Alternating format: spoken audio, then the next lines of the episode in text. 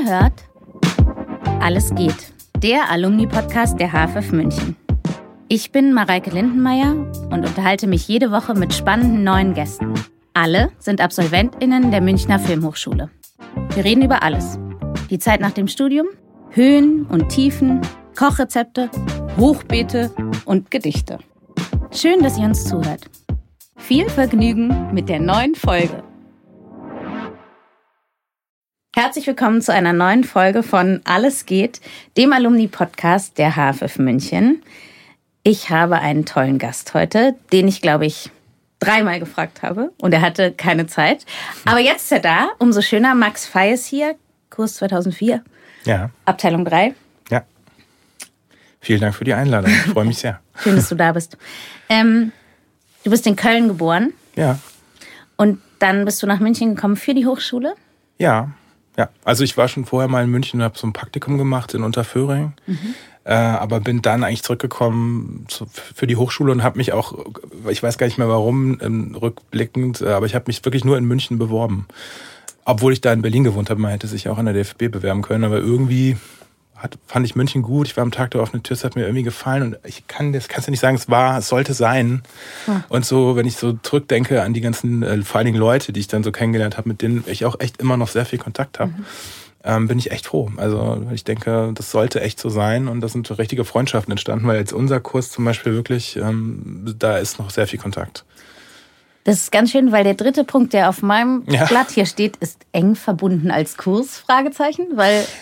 Ja, also ich, ich, das sind wirklich Freundschaften. Also ich habe in meinem Kurs war ja der, der Doron Wisotzki, der Philipp Leinemann, der Boris Kunz, der Torben Liebrecht mhm. und, und, und irgendwie, wir haben halt alle noch äh, Kontakt. Also ich habe mehr oder weniger regelmäßigen Kontakt eigentlich zu allen. Ich schneide halt auch die Filme teilweise und ja, keine Ahnung, man geht dann mal so zusammen ins Kino, vor allen Dingen mit Boris.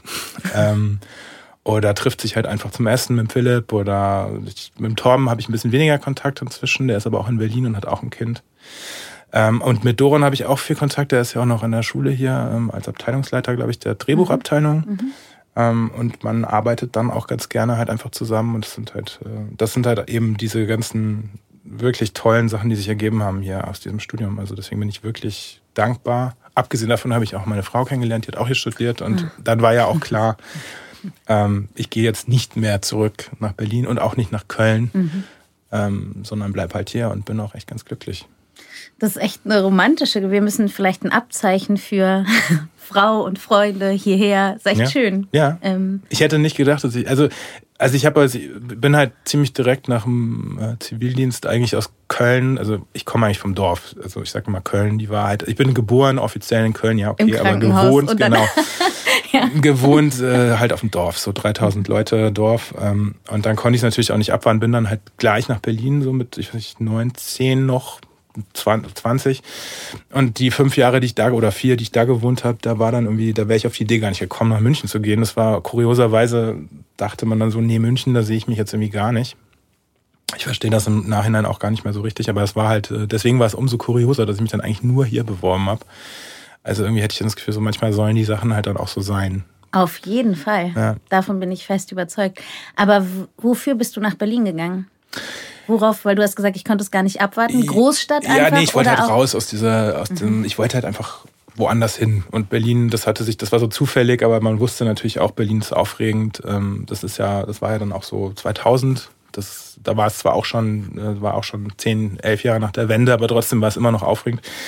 Äh, und ähm, ich bin dahin, weil ich da ein Praktikum gemacht habe in einer, und das ist wirklich totaler Zufall, in einer ähm, Postproduktion. Also da so quasi Schnitt, also Schnitt und ähm, auch, die haben auch so VFX gemacht damals, das ist ja heute alles noch viel ähm, elaborierter als damals, aber die haben auch schon halt diese Dinge gemacht und eben halt unter anderem auch Filme geschnitten und auch Fernsehformate, alles mögliche und das war Zufall. Aber was heißt, das war Zufall? Du hast 20 Bewerbungen geschrieben? Nee, das war, da zu, das, ja, das war Zufall, weil es war so über einen Kontakt von einem, der einen, der einen kennt, der einen kennt, wie das halt so ist und ich wusste nicht so genau, ich habe dann irgendwie, weil ich nicht so genau wusste, was ich machen soll, habe ich mich für Jura eingeschrieben. Mhm, toll. Ja, war natürlich total dämlich. Ich war auch so, also weil man, ich weiß nicht, war irgendwie unent ehrlich gesagt, diese Filmsache, ähm, ich meine, ich habe immer Filme geguckt und hatte auch irgendwie viereckige Augen als Kind. So, ich wirklich, wirklich, war schon, also ich habe selber Kinder jetzt und nehme mir so, also wenn der jetzt so viel äh, Filme gucken will, dann müsste man irgendwann sagen, so du, ist ein bisschen viel. Aber ich hätte jetzt nicht gedacht, dass man das zum Beruf machen kann. So, und dann bin ich halt irgendwann, also auf die Idee bin ich wirklich erst gekommen nach diesem Praktikum, wo ich einfach gesehen habe, okay, Leute machen das. Also Leute schneiden Filme, Leute führen Stellen Regie. die her. Genau, das Aber hatte bist du in überhaupt eine einzige Jura-Vorlesung gegangen oder bist Ja. du direkt in dieses Praktikum Nee, gegangen? ich bin in eine Juravorlesung gegangen und zwar genau, weiß ich, das war genau drei Wochen. Und nach drei Wochen kam so eine Vorlesung über Vertragsrecht. Und da ist mir irgendwie so nochmal so, ich wollte das ja eigentlich eh nicht machen, aber mir ist dann nochmal so klar geworden, okay, Jura hat nichts, aber wirklich auch gar nichts mit Gerechtigkeit zu tun. Das hätte man auch vorher wissen können. Und dann habe ich echt gedacht, nee, also, und es ist ja auch kein einfaches Studium. äh, Das hat einfach so, und ich habe auch dann, ich meine, das klingt jetzt überheblich, das meine ich gar nicht so, aber wenn man sich dann so umguckt, wer da so sitzt, das, da gehörte ich einfach auch nicht dazu. Das war, das waren einfach komplett andere Leute, die ganz andere Sachen wollten, glaube ich, vom Leben. Und von denen wahrscheinlich, wenn das stimmt, die Hälfte wahrscheinlich eh das gar nicht zu Ende gemacht haben. Aber ich habe dann gedacht, nee, also das, äh, ich war dann aber trotzdem noch lange eingeschrieben, muss ich gestehen. Ja, also, ne, als ich bei Praktikum, da weiß man ja auch noch nicht, wo die Reise hingeht. ist ja aber vielleicht für manche Lebensläufe ja ganz gut, so ein kleines Jurastudium. Ja, ja, war ja auch gut. Also Ja. musste man ja irgendwie, Also- also, da, dadurch, dadurch kamen dann keine Fragen, was haben sie denn eigentlich in dem Jahr gemacht? Ja. Das war halt irgendwie so zu sehen, aber ja, keine Ahnung. Aber und wie sind Filme zu dir gekommen? Haben deine Eltern viele Filme geguckt oder hast du wirklich angefangen selber, als du klein warst? Hattest du einen Fernseher im Zimmer? Hattest du Mm, ja, bist du nee. ins Kino gegangen? Nee. Nee, ins, also ich, ich habe einfach immer mich, ich weiß, kann es gar nicht ganz sagen, es war so, es gab ja früher auch so Serien, das, ich kann ja nicht mehr, das war so ein, das so ein fließender Übergang. Ähm, ich durfte am Anfang gar nicht so viel Fernsehen gucken, da durfte ich dann noch nicht mal Lucky Luke gucken, als ich noch klein war, weil meine Mutter das fand das irgendwie zu, da gibt's ja Pistolen und so, das st- stimmt ja wahrscheinlich auch. Aber irgendwann durfte man natürlich dann schon Sachen gucken und dann kam halt in den 90ern, als ich halt Teenager oder noch nicht mal Teenager war, da kam dann halt Privatfernsehen. Und da hat meine Mutter dann meinem Ziehvater so eine, so, so, so eine riesige Antenne auf dem Dach, quasi so eine Installation geschenkt, dass er dann halt quasi RTL oder irgendwas, weiß ich nicht mehr, gucken konnte, weil da Sport kam. So, das war so. Und dann, ah, super Geschenk. Ähm, die Geister, die ich rief, äh, der hat dann halt die ganze Zeit Sport geguckt und ich habe dann die ganze Zeit irgendwelche Filme geguckt, die dann da halt auch so, wie das halt so ist, dann auch nachts so weggesendet werden. Also so, da gab es dann halt so echt viel Schrott, muss man ehrlicherweise sagen. Und tagsüber kamen Serien. Sag mal ein Beispiel für Schrott. Dolph Lundgren Filme, Ah, Okay. äh, Jean-Claude Van Damme Filme. Ich könnte jetzt das, also oder es ist wirklich eine riesen, also da- das ist ein Riesenfeld und das sind ja auch, das gibt's ja gab's ja auch auf RTL 2 äh, immer diese jetzt auch noch oder gibt's, weiß ich nicht, also wo halt einfach so Filme dann so Filmpakete weggesendet werden von so, wo man sagen würde, ist schon ein bisschen Trash. Das fand ich aber alles super. Und diese Serien, die kamen, fand ich super. Knight Rider, Coldfire Ja. Fälle, diesen ganzen Käse. Magnum. Warum? Ma nee, Magnum irgendwie kurioserweise nicht, aber ich habe, was ich auch Ehrlich? geguckt habe, war ähm, Agentin mit Herz. Äh, Mit Herz und Handschellen? natürlich.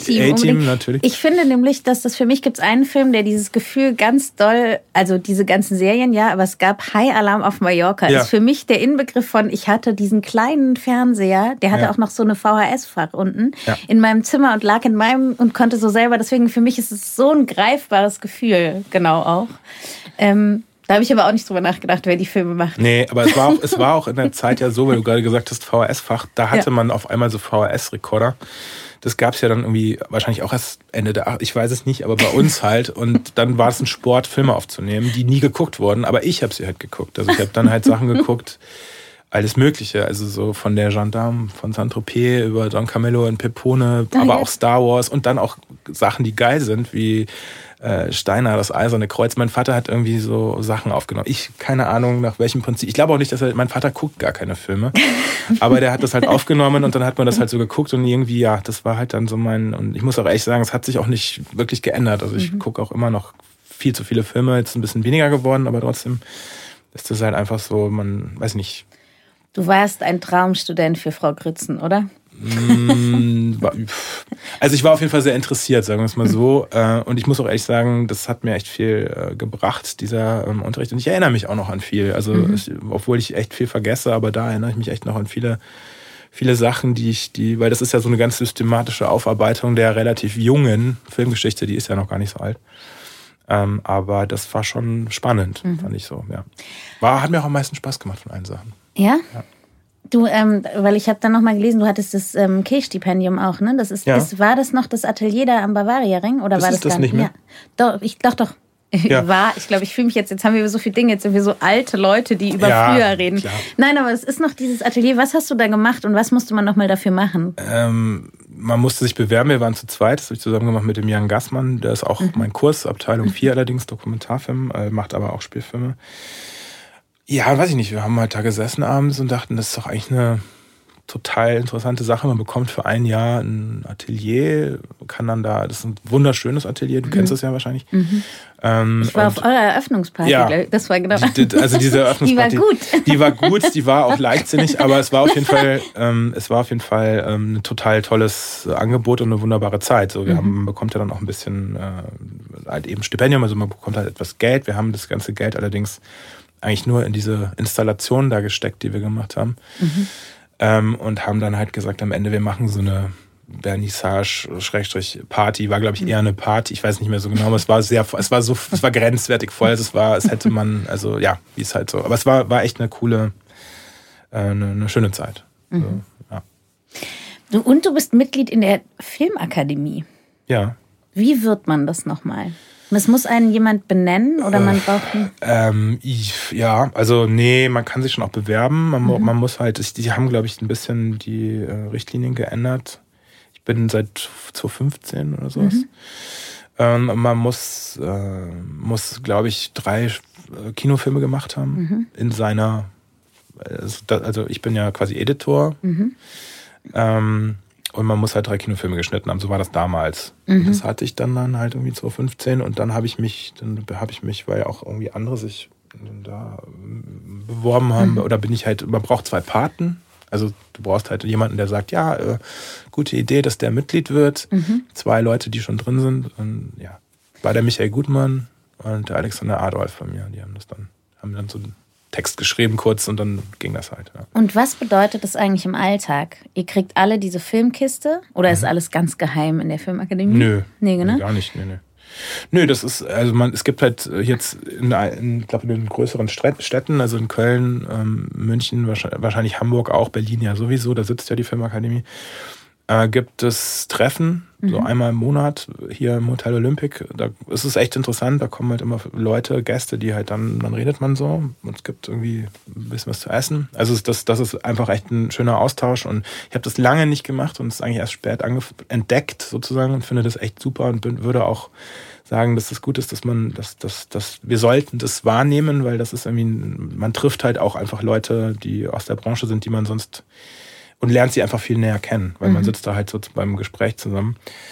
Ähm, und ansonsten ist das natürlich einmal jährlich dieser Filmpreis, der vergeben wird. Da gibt es eben diese sogenannte ja, Filmkiste.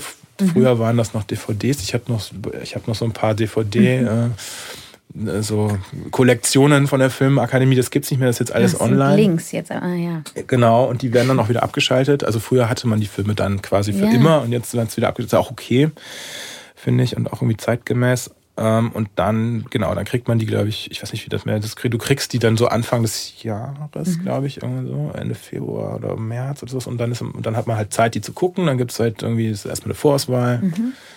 Und ähm, jedes Mitglied ist äh, stimmberechtigt? Ja, es ist so, du bist nach deiner, also das nach deiner, äh, nach deinem ah, Fach man, genau, nach, nach deinem Gewerk, Gewerk. So, sagt man, genau. Mhm. Nach seinem Gewerk bist du quasi, hast du dann Stimmrechte, genau. Aber dann nur für Schnitt oder darf man oder ist man dann sozusagen? Am Ende darfst du, glaube ich, für alles stimmen, also wenn quasi die Nominierungen feststehen. Mhm. Aber ah. ähm, erstmal bei der Vorauswahl wählen dann quasi die Gewerke, mhm. so ihre eben Gewerke, ja. Wenn du nicht arbeitest, ja, und ich habe das Gefühl, du arbeitest viel eigentlich. Ja, schon, ja.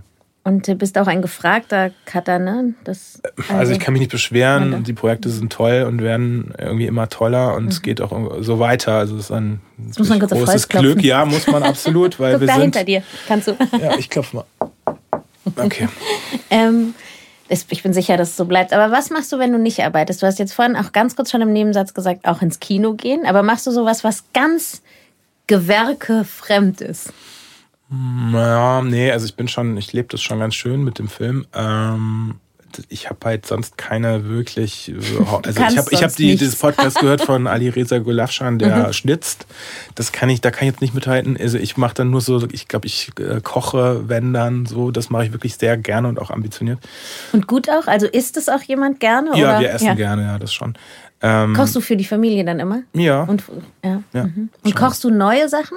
Oder eher nee. so bewährte? Nein, also jetzt mit den Kindern eigentlich eher bewährte. Das ist auch so, die Kinder interessiert das ja auch nicht.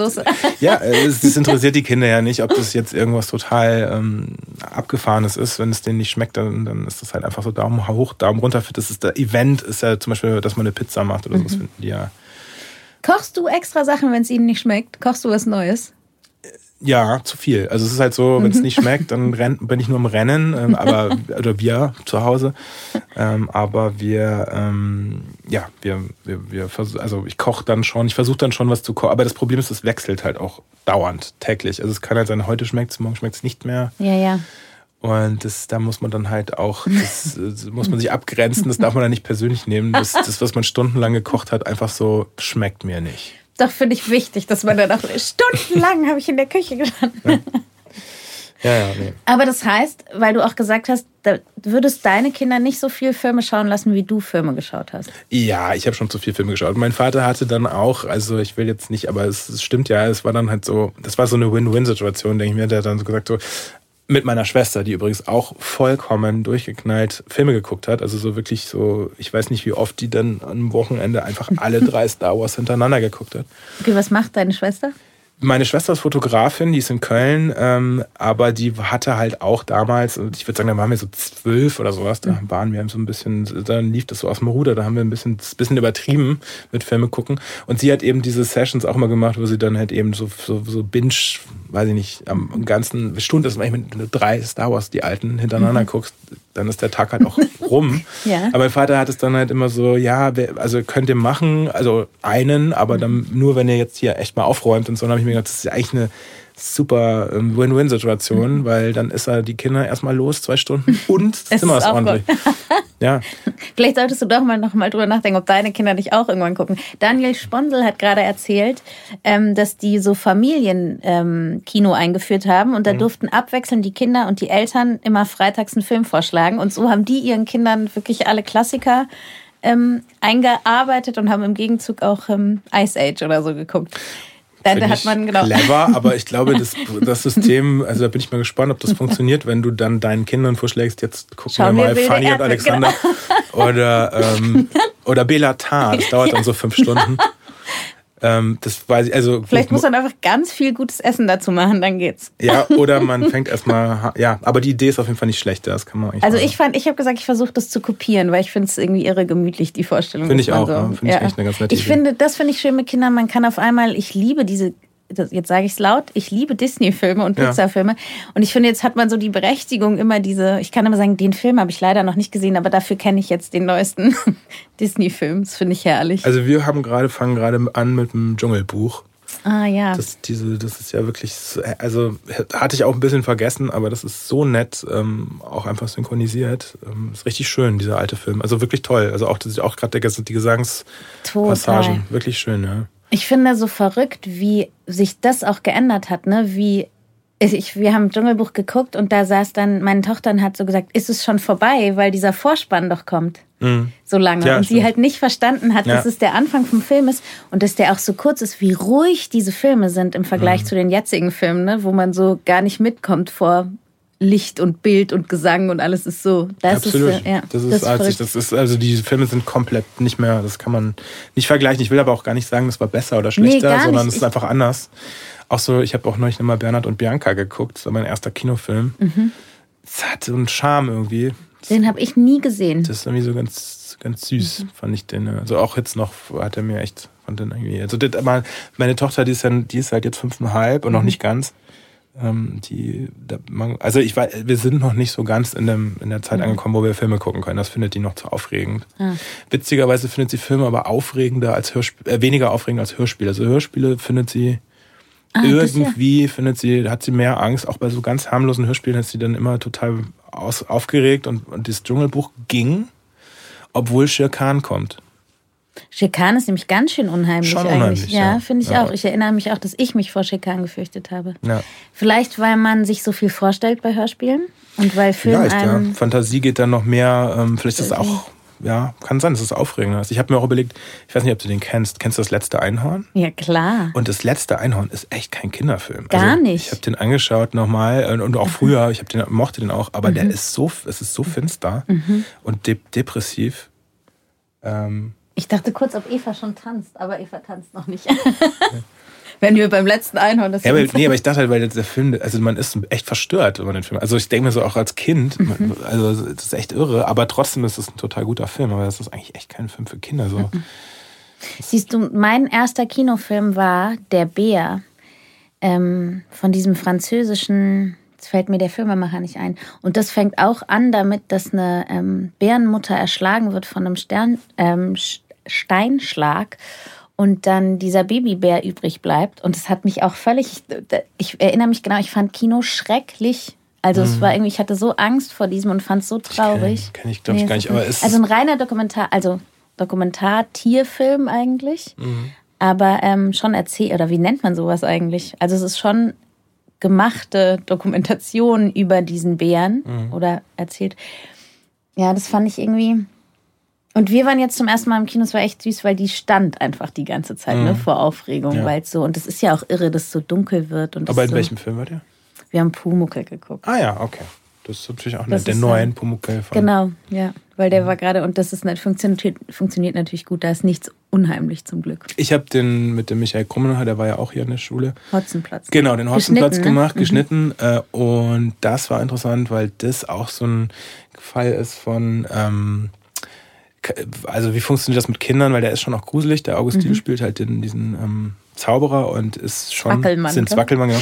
Und er ist, er ist schon, also groß, ich, also ich fand es großartig. Das Mhm. hat Spaß gemacht zu schneiden, aber es ist, war wirklich so, es gab auch in den Testvorführungen, dann sind, sind dann schon Kinder so auch, also manche können das nicht verpacken. Die Ja. gehen dann so nach fünf Minuten, ist noch gar nichts passiert, gehen die schon schreiend raus. Und das war interessant, weil einfach auch so mit der FSK, so wie, was, ab wann soll man den Film gucken, irgendwie, das fand ich ganz uninteressant, Kinderfilm zu machen, auf jeden Fall. Aber und ich finde daran so spannend, auch genau, das ist ein bisschen Pumuckl und Hotzenplotz, weißt du, wir als die Generation, die das als Kinder ja im Original gesehen haben Ja. oder gelesen auch, wie man jetzt so damit umgeht. Und für wen macht man es? Macht man es mehr für die Kinder von heute oder für die Eltern dieser Kinder oder muss für beide funktionieren? Und Kinder sind ja auch einfach ein hartes Publikum, ne? Weil also da gibt es Ja. keine Höflichkeit. Ja, wobei Kinder sind aber verzeihen auch viel. Also so, ich glaube so, ich, wenn ich mir auch denke, so also als Kind Sachen gesehen, wo ich heute denke, boah, das hat aber Längen. Okay, liegt vielleicht auch an meinem Beruf, aber trotzdem als Kind empf- empfindet man, glaube ich, diese Längen nicht so sehr. Also da sind Kinder, glaube ich, gnädiger. Man stellt auch die Sache nicht so an sich in Frage. Ja, also ja. man denkt nicht, aber wieso äh, rennt denn der Dolph Lundgren jetzt in dieses brennende Haus rein? Macht ja keinen Sinn. Nein, man erlebt es ja auch viel mehr, oder? Man ist ja viel mehr Ja. in so einem ja, klar. Es ist so, man ist einfach, ja, man hat einen anderen Zugang zu dem Film. Das stimmt schon. Ähm, ich habe mir noch aufgeschrieben, was vielleicht ähm, wahrscheinlich ist albern, weil du jetzt gesagt hast, in einem Dorf in der Nähe von Köln, aber ich verbinde immer auch, da kommen wir auch wieder zu Frau Grützen, der Karneval so wichtig ist zum Beispiel. Bist du jemand, der sich verkleidet? Hast du eine Karnevalstradition? Nee, also früher ist man schon zum Karneval gegangen, aber ich finde Karneval ist irgendwie echt nicht mein Oktoberfest auch nicht. Ich finde ich Ah. einfach, ich kann das, ist echt nichts für mich. Also ich finde den Karneval irgendwie, das darf man jetzt ja nicht so laut sagen, aber finde ich irgendwie noch, kann man sich noch so zurechtreden, dass der Karneval insofern noch ein bisschen anspruchsvoller ist, weil die Leute sich ja immerhin verkleiden, individuell. Meine Schwester ist als Kölschglas gegangen oder so letztes Jahr. ähm, aber ich finde das selber, ich, keine Ahnung, nee, da bin ich nicht, bin ich nie so drauf gekommen. Und ich bin, da muss aber auch dazu sagen, ich bin halt seit 20, also seit, eigentlich seit dem Jahr 2000 bin ich einfach nicht mehr in Köln. Deswegen habe ich da auch einfach Keinen. nicht mehr. Also ich meine, hier ist ja Fasching. Aber der Fasching hier ist echt, also das finde ich komisch, oder? Ja, der ist aber auch am Kommen, oder? Es ist immer mehr geworden, habe ich ja. das Gefühl. Ja. Das war früher auch nicht so. Nee. Aber jetzt so auf dem Viktualienmarkt an Fasching ist echt was los, ja, ja. ja, genau. Das ist, und Oktoberfest ist natürlich, ich dachte nur, manchmal ist es ja so in der Jugend, dass man da ist passiert, was passiert, oder? Da hat man so sich zum ersten Mal verliebt, zum ersten, also da war Oktoberfest in München total wichtig. Ja, Und so ja. ist Karneval bestimmt auch, oder nicht? Ja, stimmt. Also als Kind und, und Jugendlicher so war. Karneval, war es cool. Aber du warst eh zu Hause, hast Filme geguckt, deswegen. da nicht. Hast du nicht In den fünf. Tagen nicht, nee. Sind es nur fünf Tage? Karneval, ja. Also fängt, glaube ich, Don, Am also 11. 11. um 11 an, nee, oder? Das ist, ja, klar, da fängt die Session an. Also jetzt ist schon Karneval, wenn du so willst. Aber ja. ähm, da sind dann nur so Sitzungen. Sowas habe hab ich nie gemacht. Aber die richtige Karneval, der richtige Karneval ist von Weiberfastnacht, also donnerstags bis Rosenmontag, montags in Köln. Und das Weiberfastnacht ist das Dienstags dem, auch noch, äh, Aber- aber, aber Aschermittwoch ist vorbei. Vorbei. Also es ist ke- keine Woche, nicht mal eine Woche. Und irgendwann darf man noch die Krawatten abschneiden. Das ist, Weiber. das- Damit fängt es an. Das ist, ist die Tradition, deswegen heißt es, glaube ich, Weiberfastnacht, weil ja die Frauen und Männer die Krawatten ab. Dann muss, müssen die Krawatten erstmal zurück in unser Leben kommen, ne, dass das Ja. wieder funktioniert.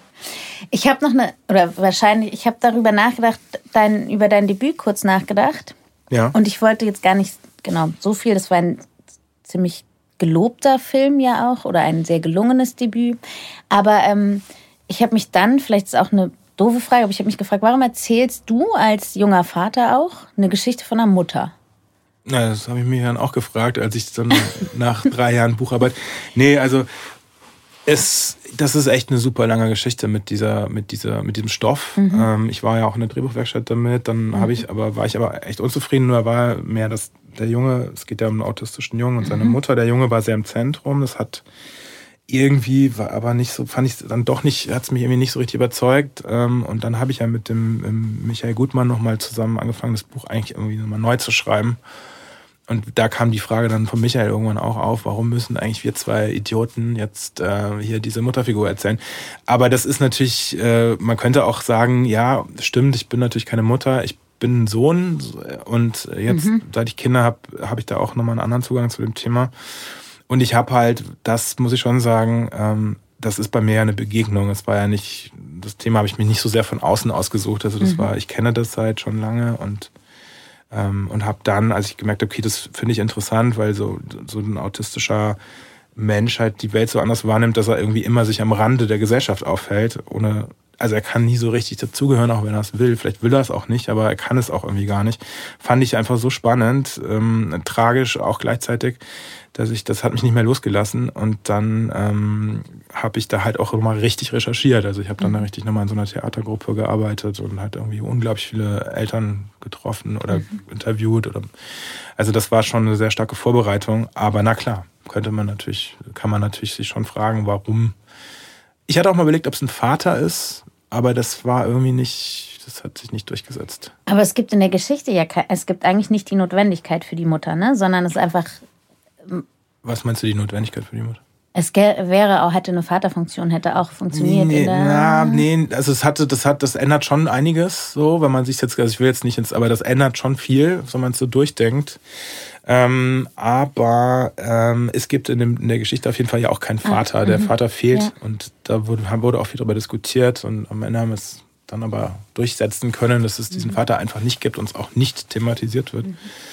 Aber ja, also es ist auf jeden Fall nicht so, als wären diese Gedanken nicht, äh, als hätte, also haben wir uns ich, ich gemacht. bin, du sagst jetzt, haben, bin ich die Erste, die es denkt. Nee, nee, nee, die haben wir uns schon, also wir haben es uns Ja. schon nicht einfach gemacht, so, aber es war, es ist klar, das sind, Ich finde das auch völlig in Ordnung. Ne? Ich finde überhaupt nicht, dass man immer sagen muss, du bist doch ein Vater und ein Mann, du darfst jetzt nur Vaterfiguren schreiben. Ich finde es nur interessant, bei so einer intimen Geschichte selbst als, aber du hast ja jetzt auch gesagt, das ist ein Sohn und ähm, du bist auch ich muss ein aber Sohn. auch sagen, dass in der Arbeit mit der Schauspielerin, mit der Liv Lisa Fries, dann nochmal komplett ähm, alles sich verändert hat. Also Mhm. wir haben to tonnenweise Dialoge rausgeschmissen, Mhm. ähm, geändert.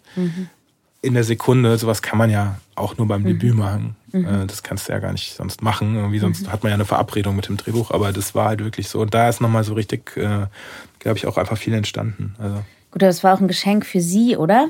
ich, hab's, ich sehe, ich sehe, ich Du siehst sie an, du musst nicht auf Du Eva guckst immer so achten. drüber, deswegen denke ich, wir Eva, müssen sofort weiß zum immer, Punkt Nee, nee, genau, es ist alles gut, wir Nee, sollen es sie gar nicht schimpft, machen. dass wir nicht so oft schimpft- darüber gucken genau. sollen. Ja, okay. Die ist ganz streng mit uns. Nein. Aber es ist ja auch für ähm, Liv, Liv, Liv Lisa Fries ein Geschenk, so eine Rolle. Ne? Also dann da mit dir arbeiten zu können und ähm, Ja, ich glaube, so, ich meine, das, für mich ist es umgekehrt natürlich auch ein totales Geschenk, dass halt so jemand dann so einen kleinen Film macht, weil das ist ja ein kleiner Film, ganz kleiner. Ähm, aber ich denke, dass sie es auch gemacht hat, weil es eine Rolle ist, die natürlich irg- irgendwo und, eine, und auch eine Mutter, glaube ich, hatte sie nicht gespielt bis dahin, Ja. ist sie auch nicht. Ja. So, also das ist halt, das war auf jeden Fall eine Herausforderung. Aber guck mal, so ist doch wieder so eine Win-Win-Situation, Ja. weil ich glaube, der kleine Film gibt dir ja andere Freiheiten als Schauspielerin zu sagen, wir arbeiten zusammen. Ja, sie hat auch, sie meinte dann aber auch so, ja, ich hätte schon noch irgendwie Lust, mal wieder was zu spielen, was nicht äh, historisch ist, weil sie halt wirklich, ja. im, wirklich dauernd halt historische Rollen spielt. Das ist so, wie so der Fluch von Babylon Berlin. Und da fand sie das halt gut, dass das mal einfach Im Jetzt. Zeitge ja, ja. zeitgenössisch ist. Wie kam das so, so eng mit dem Michael? Ähm, irgendwie ist euer Kurs auch eng mit Michael Gutmann verbunden, ne? Ähm, ich glaube, das war, wir waren, der Michael kam ja, als wir angefangen haben zu studieren. Das musste so, es ging so ineinander über. Der musste 2,5 oder sowas. Ich weiß es nicht mehr, aber es war ah. ganz am Anfang auf jeden Fall. Da mhm. kam der und wir waren alle wahnsinnig aus dem Häuschen, weil ich habe auch dann überlegt, so heutzutage, ohne jetzt wieder diese, wir sind alte Leute Gespräche anzufangen, aber es ist ja wahr, die Filme, die Michael zum Beispiel, also die Filme, die ich da, wo ich damals dachte, wow, also einer der tollsten äh, deutschen Filme finde ich nach wie vor Lichter von Hans-Christian Schmidt. Ich weiß jetzt nicht, was du hören wolltest, Nein, aber ja, den finde ich, den finde ich einfach total, oder fand, der war wichtig für mich, der Film. Äh, und dann kam halt dieser, äh, dieser, dieser Autor, der da halt mitgearbeitet hat und Michael war, äh, dann im Laufe der, der Jahre danach ähm, halt auch sehr fördernd. Also ich habe, ich, der erste Spielfilm, den ich schneiden durfte, war Michael, hat Michael Regie geführt. Mhm. Die letzten 30 Jahre mit Rosalie Thomas. Ähm, das war ein großer Mittwochsfilm in der äh, ARD. Mhm. Und das war schon echt, äh, also das, das, dass ich das machen durfte. Ich mhm. hatte bis dahin nur Kurzfilme geschnitten und das war schon ein großer, für ein Fernsehverhältnis echt ein großer, so mit so historischen, ne, also so in, spielte in den 70ern. Mhm das war schon toll, dass ich das machen konnte. Und das Tolle daran ist halt, danach fragt dann ja keiner mehr, ob man einen Spielfilm schneiden kann. Also das war schon, das verdanke ich schon auch. Und Michael und wir sind halt äh, einfach auch eng befreundet und jetzt machen wir auch gerade wieder was. Also mhm. wir sind, wir arbeiten wieder, Versuch, Versuch, wir mühen uns wieder ab an einem, an einem neuen Originalstoff, der oh. kommt dann 2036 in ja. Kinos. dann reden wir nochmal. Ja. 2037 zur Premiere reden wir nochmal. Und ähm, wie kam eigentlich dein Schneideschwerpunkt, Schnittschwerpunkt? Kam das so? Hattest du, du warst gut da drin, dann haben dich alle gefragt im Kurs? Ja, es gab halt auch sonst keinen. Das ist natürlich dankbar. Es gibt auch, glaube ich, immer noch zu wenig äh, Cutter. Wir haben ja jetzt einen Schwerpunkt. Ja, finde ich aber auch gut. Und weißt du, was noch toll ist? Hans-Christian Schmid ist jetzt auch hier. Ja, das finde ich aber auch gut, ja. Find, also finde ich sehr, finde ich einen ganz tollen Filmemacher. Mhm. Also sp total spannend, absolut.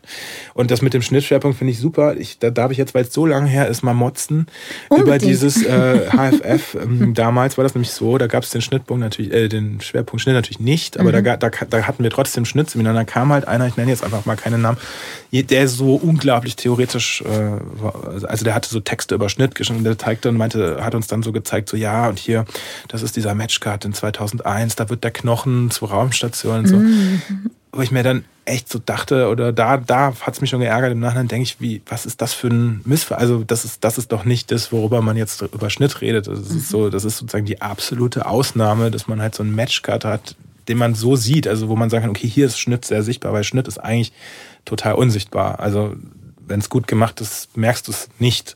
Es gibt dann immer auffällige oder weniger auffällige Schnitte und das ist ja auch eine Stilfrage, aber es war halt so kurios, dass wir mit diesem Mann dann über Schnitte gesprochen haben, die sozusagen überhaupt nichts über Schnitt erzählen. Und ich finde es richtig gut, dass es inzwischen äh, diese Schnittsache gibt. Wir hatten damals beim Film 1 den Peter Pschigoda. Mhm den, äh, der da die ganzen Wenders-Filme geschnitten hat, der mittlerweile auch leider verstorben ist. Und da haben wir, glaube ich, alle sehr viel gelernt über Schnitt. Und ich glaube, weil Schnitt halt, man sagt ja immer, der Film entsteht dreimal, ne? Also im Drehbuch Dreh und Schnitt. Und ich finde das halt, dass es einfach an der Schule unbedingt, an der Filmhochschule sein muss, mhm. dass es auch im Schnitt geht. Mhm. Genau. Und ich bin halt nur dazu gekommen, weil es sonst irgendwie, also das. Du hast aus Versehen angefangen zu ja, schneiden. Ja, ich hatte halt dieses Praktikum gemacht und deswegen dachten die Leute anscheinend, ich kann schneiden. Ich weiß es nicht, aber ja, so kam das halt. Das ist eigentlich eher Zufall. So ist es auch geblieben. Dass die Leute denken immer noch, du kannst schneiden. Die und denken, du denkst, ich kann schneiden. Die müssen auch ganz schön was aushalten, weil ich bin echt kritisch und mache dann auch immer Scherze über, über das Material. Aber die, die es aushalten, also das ist so ganz, nee, ich finde, das macht, macht mir echt total viel Spaß. Und was ich echt total super finde, ist, weil ich habe gedacht, wenn ich jetzt einen Debütfilm mache, dass sich dann vielleicht was ändert, dass die mhm. Leute dann denken so, ah, okay, ist, aber das ist überhaupt kein Problem. Also mhm. es geht einfach genauso weiter, ich schneide weiter und das, und das, ist, das ist irgendwie so kein Thema. Und ich habe irgendwie so dann auch im Nachhinein gedacht, okay, vielleicht finden die Leute das auch irgendwie gut in diesen Zusammenarbeiten, dass man so mit so, dass man unter, als Filmemacher sozusagen zusammenarbeitet mhm. und nicht so sehr als ich bin der Regisseur und du bist mhm. der Cutter. keine Ahnung, aber das ist, äh, ich finde, das, es ist, macht mir sehr, also ich bin wirklich, das ist ein Glück, dass ich so viele, so viel Schrott geguckt habe früher. Wie schön. Ein Segen. Gehst du ans Set? Oder wartest du eigentlich? Boah, also ich aus Freundlichkeit würde ich ans Set gehen, wenn ich jetzt ganz ehrlich sein darf, aber diese Einladung ans Set finde ich ehrlich gesagt, also ich finde, dass der Cutter, ich, auch, auch ins Abschlussfesten gehe ich meistens nicht hin, weil man gehört einfach nicht dazu. Also weißt du, ich meine, ich, ich hocke in meinem Kämmerchen ähm, und, schick, und schick. Ja, finde ich auch super. Ich bin ja froh, dass ich nicht die ganze Zeit mit Leuten zu tun habe. Ja, oh, ja, genau. ich, ich hasse diese ganzen Set-Nummern und dieses Set-Gedöns und diese Befindlichkeiten und diese Polit Politik, die immer da mit reinspielt und diese Streitereien. Ich bin so dermaßen froh, dass ich damit nichts auf Dauer zu tun habe. Ähm, aber das ist halt, ja, das kann ich ja mal Darf man ja mal ehrlicherweise sagen. Jetzt, jetzt, jetzt, Guck mal, jetzt, ja, jetzt auf einmal hat sie es ehrlich. Ja, jetzt, darf ich, jetzt dürfen wir rüber gucken. Okay. Jetzt, auf einmal hat sie schon zweimal getanzt. Ja, okay. Genau, ich wollte noch sagen, ähm, genau, ich, ja, nein, okay, wir reden 2037, haben wir gesagt, weil jetzt musst du mir noch kurz sagen, wärst du nochmal 23 und würdest anfangen, nein, 21, ich weiß es nicht genau, und würdest nochmal anfangen, hier zu studieren. Was würdest du sagen, nimm aus diesem Prunkgebäude mit für dein Leben als Filmemacherin oder Filmemacher? boah, was soll ich denn jetzt? Also, wenn ich jetzt nochmal, Moment, aber wenn ich jetzt, also wenn ich jetzt nochmal, also erstens mal war ich 25 ähm, und in diesem Gebäude, das kann ich gar nicht abstrahieren, weil in, damals war das nicht so prunkvoll. Ähm, was nehme ich mit? Was meinst du nach dem Studium? Ja, was ist wichtig? Irgendwie so. Was würdest du sagen, ist wichtig, wenn man aus, rauskommt hier, dass man mitgenommen hat? Also ich glaube, für mich, das habe ich auch schon eingangs gesagt, ich finde diese Leute, die man kennengelernt hat, ist absolut großartig. Also das ist, das ist, ist ja auch ein wichtiger Teil meines Lebens, diese Freundschaften, die sind, die gibt es halt auch noch in unserem Kurs. Ähm, das, das ist wirklich was, was ich mitnehme und das ist auch das, äh, ich arbeite auch mit den Leuten, also das ist mein, das viel davon ist auch mein Lebensinhalt, das würde ich mitnehmen. Ähm, und ich glaube, was ich auch mitnehmen würde, wo ich echt sagen muss, ich habe ja sehr spät ein Debüt gemacht, aber ich glaube, wenn man so Filme machen will, dann muss man sich irgendwie, muss man lernen, musste ich lernen, dass man, man muss sich, muss sich erlauben zu scheitern. Mhm finde ich, ist echt schwer. Ähm, also einfach Fehler zu machen, weil das ist so, man macht, egal wie viel Erfahrung jemand hat, macht kapitale Fehler permanent und ähm, das muss man sich dann so erlauben. Und ich glaube, was man auch total, was ich lernen musste, ist sich zu sagen, es ist echt nur ein Film. So, also es ist nicht so wichtig, also wie, wie ähm, andere Dinge. Es ist natürlich wichtig und wir leiden das durch mit allem, was wir haben. Aber am Ende ist es nur ein Film und ich glaube, das Wichtigste dabei ist, dass man, dass es, dass man diesen Spaß, diese Freude daran, wenn man die, wenn man die hat, glaube ich, dann, dann kann man Filme machen. Jo. Punkt. Punkt. Das ist das Ende. Das Max, vielen Dank, dass du da warst. Das ja. war's einfach 2037. 36 hoffentlich. 36, ich bin okay. zuversichtlich, ja. Genau. Okay. Vielleicht im Team mit Michael. Ja, davon gehe ich genau. sowieso aus, genau. Okay. Also vielen, vielen Dank für die Einladung. Hat mir sehr viel Spaß gemacht. Danke, mir auch. Kam mir kurz vor irgendwie. Ja, ne? Schau, jetzt machen die nicht aus. Ja, die lassen jetzt Das ist aber nicht unser Schuld, unsere nee, Schuld, ne? Nee. Weil dann wollten wir noch sprechen. Nein, ich tschüss. Das war Alles geht für diese Woche. Ich bedanke mich sehr für die Unterstützung, natürlich bei der HFF München und beim Freundeskreis. Die Show Notes und alle Infos zu jeder Folge findest du auf der Webseite zum Podcast. Wenn dir gefällt, was wir hier machen, freue ich mich sehr über Sterne, Likes, Herzen und Weiterempfehlungen. Ansonsten lass uns gerne einen Kommentar oder Feedback da. Bis nächste Woche bei Alles geht.